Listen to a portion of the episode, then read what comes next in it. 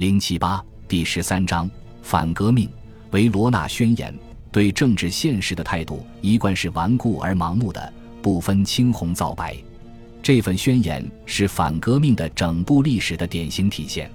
作为一场运动，反革命就在他有了一场革命可以反对的时候开始了。诚然，一旦爆发，反革命运动便在一七八九年之前的保守思潮的广阔范围内为自己寻找理论依据。但是反革命运动也参与新体制的创建工作，而其本身也诉求了新的理论依据，着眼于将这些张力融入反革命的事业当中。因此，直到一七八九年六月的第三周，即第三等级和一些来自外省的教士开始以国家的名义宣称主权的时候，一种配得上反革命名头的东西才真正出现。六月二十三日的御前会议。内阁设计的一份向民众妥协的改革方案，在他不知情的情况下被王后阿图瓦以及那些有同感的大臣们加以修改。御前会议是第一次企图阻止革命，并扭转其成就的重要尝试。那时，路易十六宣布的计划并非没有对革命精神做出让步，他保证如没能取得共识，便不能征税。三级会议要定期召开，取消强制委托权。确保个人合出版的自由，也保证了一系列关于财政、行政和司法的改革。但是贵族代表听到这些事笑了，这说明在三个等级分离的背景下，他们要维持自己那种引以为豪的特权和封建权力，并拒绝那些重大的改革要求。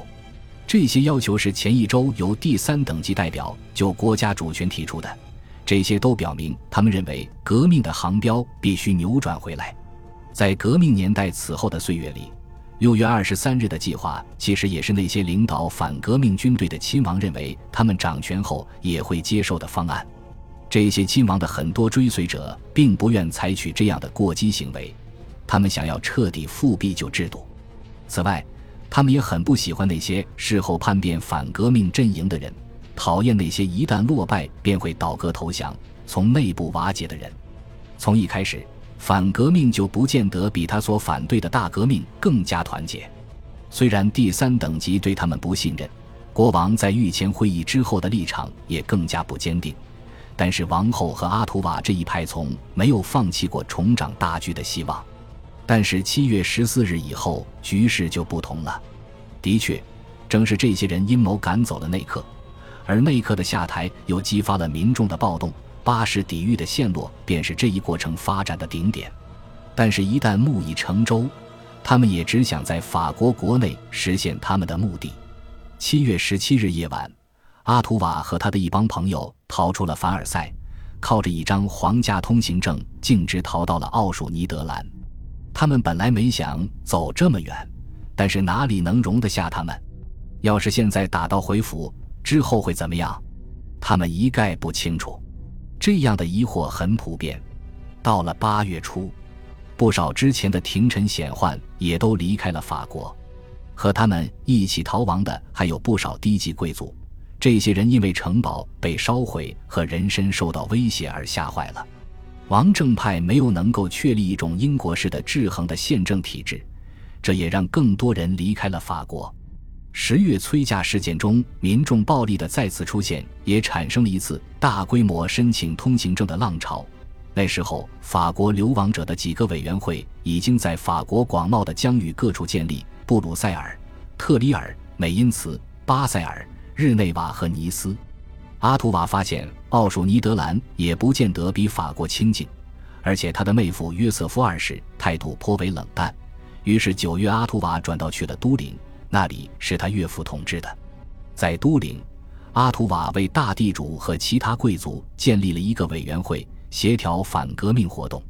起初，这个委员会仅仅是向那些君王求援，但是都被婉言拒绝。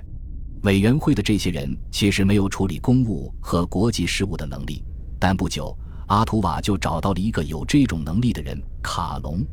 一七八七年，卡隆为了躲避巴黎高等法院的起诉。潜逃到了英国，之后他娶了一个富有的女继承人，准备把他的家产和专门技能知识都用于效忠君主制上。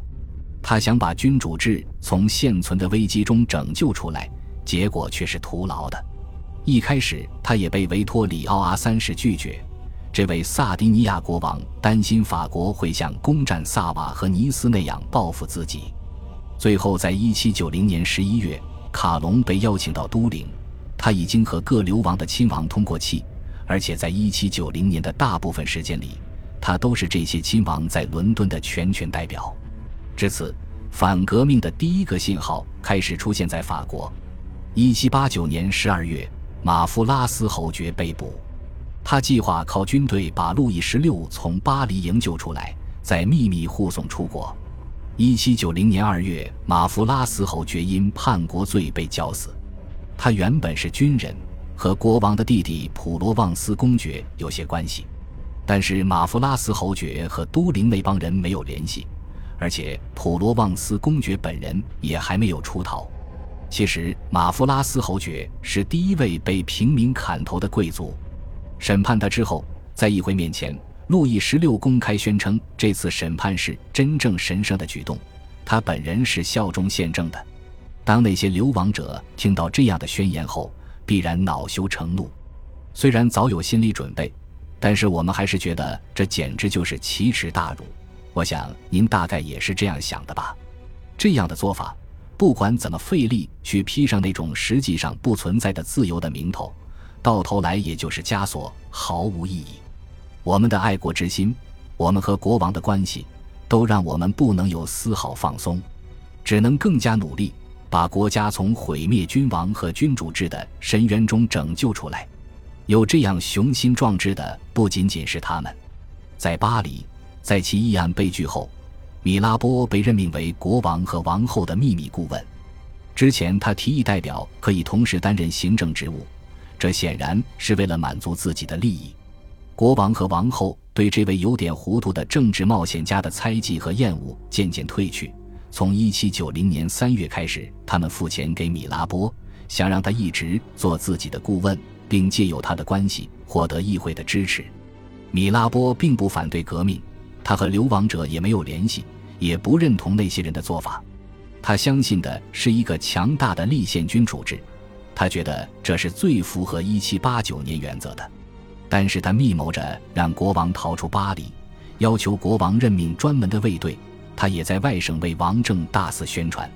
米拉波的这些举动实际上和那些在都灵搞阴谋的人没有区别。不过，国王对这些都视而不见。其实，面对臣民。只要路易十六还是这样的迟钝且毫无作为，那么要为他的事业赢得国外人的支持，无异于天方夜谭。正如一七九零年，一名西班牙大臣在马德里告诉普鲁士大使，法国国王首先要证明他值得被支持，让他当国王真是毫无意义，也是不可能的。然而，在整个一七九零年，对革命动向的普遍不满与日俱增。越来越多的人选择出逃流亡，对很多人来说，废除贵族毫无实际意义。一七九零年军队的叛变导致成批已经厌倦军官的人也离开了法国。高等法院的废除让不少法官失去了职位，他们也加入了出逃的队伍。不少人说要重建一个流亡高等法院，同时。议会制定的激进宗教措施也吓坏了那些高级教士和神父，他们开始投靠法国周边那些更虔诚的天主教国家，这在国界两边的国家都产生了同样的情绪。一七八九年，最激进的穆尼耶在三月的时候跨过边界进入瑞士，在法国和瑞士都引起了轰动。这种觉醒不只限于社会的上层，对革命不满的趋势越来越明朗。一七九零年全年都有民众骚乱，如果说这些骚乱还算不上是反革命的话，至少也是反对革命的。毫无疑问，最引人注目的无疑是六月发生在尼姆的斗殴。尼姆支持革命的清教徒挫败了那些天主教国民卫队企图控制本市的屠杀阴谋。两派势力的冲突源于传统教派之间的对峙，而大革命的改革更是火上浇油。但是天主教这一派的领导者弗洛芒和都灵有联系，而且他本人就是积极的反革命分子，所以直接听命于阿图瓦。死心塌地追随弗洛芒的人公开夸耀波旁王朝那白色的徽章，而且毫不掩饰他们对国民议会的轻视和不屑。对他们来说，这场斗殴就是一种失败。但是从长期的观点来看，这场屠杀制造了殉道者，更是强化了南部地区的天主教的情绪。两万名武装者在两个月后组编为第一支雅莱斯军，这证明了支持他们的潜在力量的雄厚。而且也给那些保王党分子的谣言提供了支持。谣言说保王党将要在远至图卢兹和里昂这样的地区收获胜利的果实。他们听说，一旦起事，都灵的那些亲王马上带来国外援助，给他们资金和军事上的支持。但这只不过是他们一厢情愿的想法。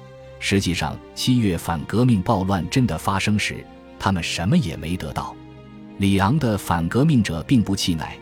他们承诺要为这个城市带来一支从瑞士召集而来的游击队，而过了秋天，他们想出一个野心勃勃的计划，想要把国王诱拐来，把他带到这座法国的第二大城市，而且他们相信这会得到整个南部地区的支持。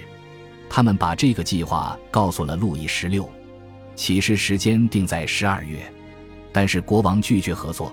他甚至要求维托里奥阿三世不要让他的弟弟和堂兄弟离开都灵，并阻止里昂计划。路易十六觉得风险太大。实际上，这个计划在十二月已经暴露了。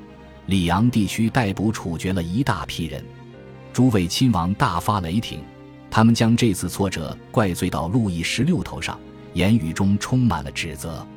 一七九一年一月，他们离开都灵，继续北行。寻找更意气相投，也更愿意提供援助的人。